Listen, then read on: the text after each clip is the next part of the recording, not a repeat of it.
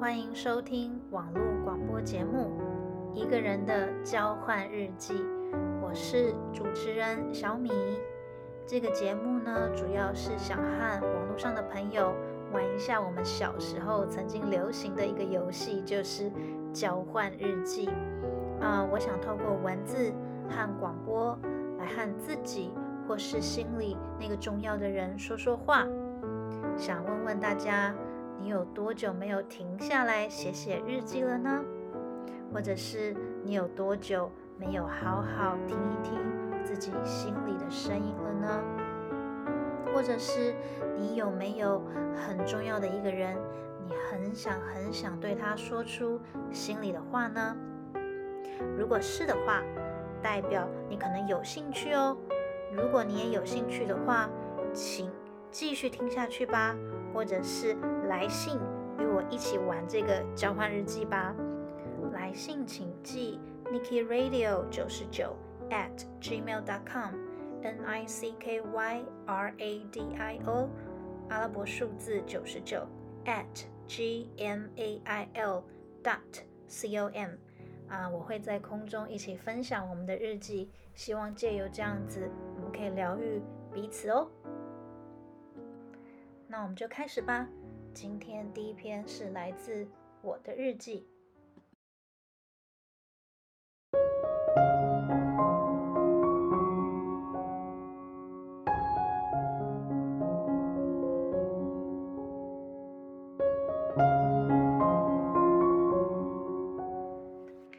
一个人的交换日记一。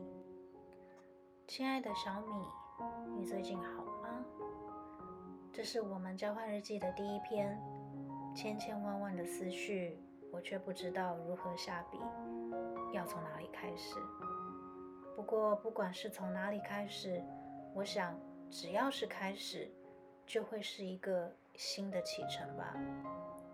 今年的你三十五岁了，依然单身。今年二月，你结束六年多的美国生活，回到台湾，是你的出生地。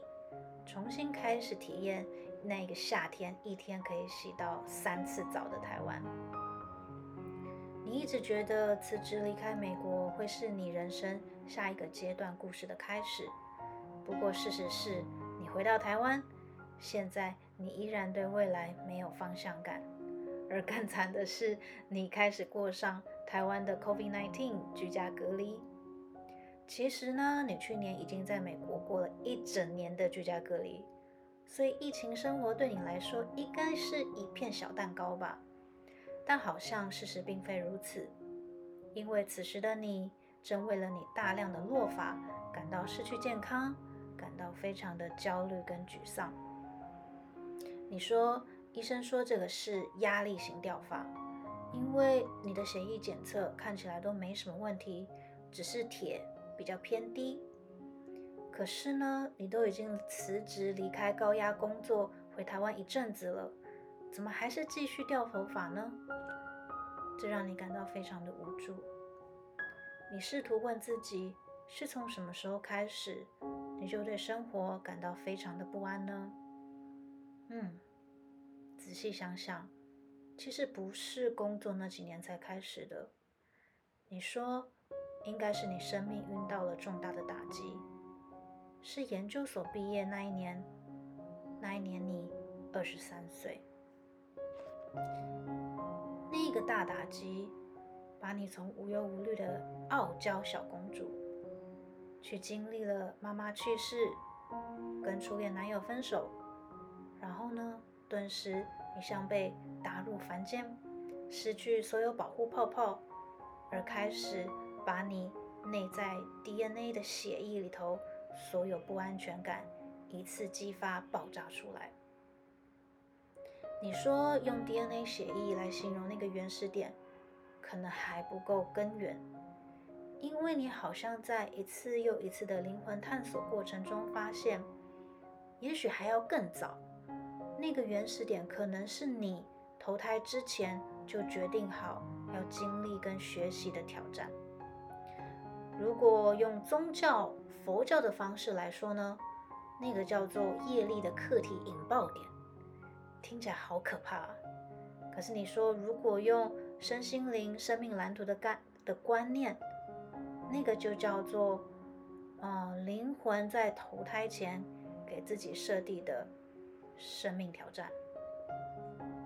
你说过去这十年，你一直很用力的在抗拒和逃避这个挑战，所以你不快乐了很久很久，悲伤了很久很久。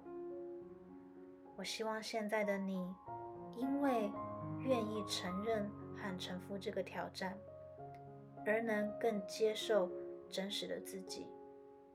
我希望你可以越来越温暖的带着自己，长出自己新的翅膀，有力量的翅膀，而愿意相信你可以轻松而喜悦的活在这个世界上。对，这就是此时此刻。我想给你最大的祝福，因为我知道你一直觉得活得好努力、好用力、好费力，而这个用力跟努力带给你很大的辛苦感。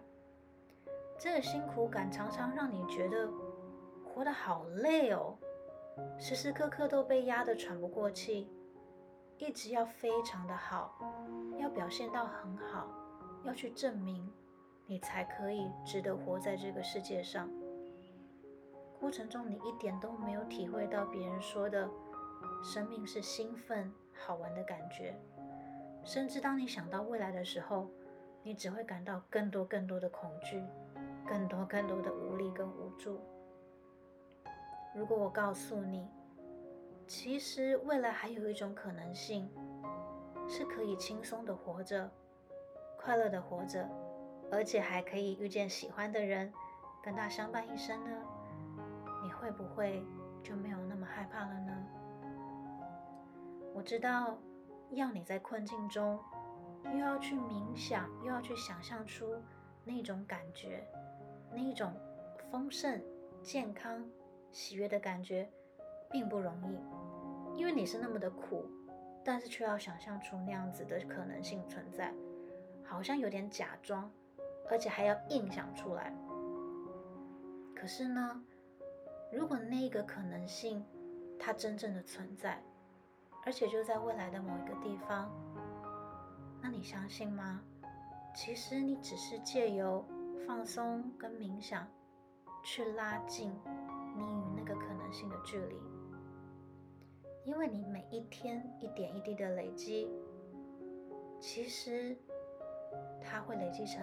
很大很大的力量，让你跟那个可能性更接近，然后你可以创造出来那样的可能性。好了，今天的对话就到这里了。希望你可以持续的做静心跟冥想，就算你会休息，你会沮丧，那也没关系，就是不要放弃，因为我很爱你。所以我会一直深深的祝福你。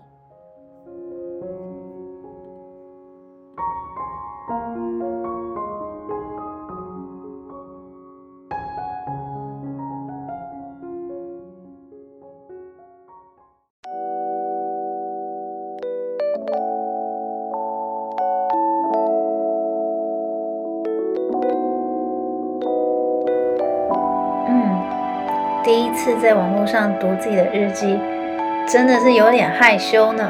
不过啊，我觉得啊非常非常好玩，然后希望可以交到朋友，希望有人可以分享给我他的心情日记啊，然后或者是我能透过这个，然后来帮你向你心里重要的那一位人说说话，然后希望这样的疗愈力量都可以带我们去到我们想去的地方。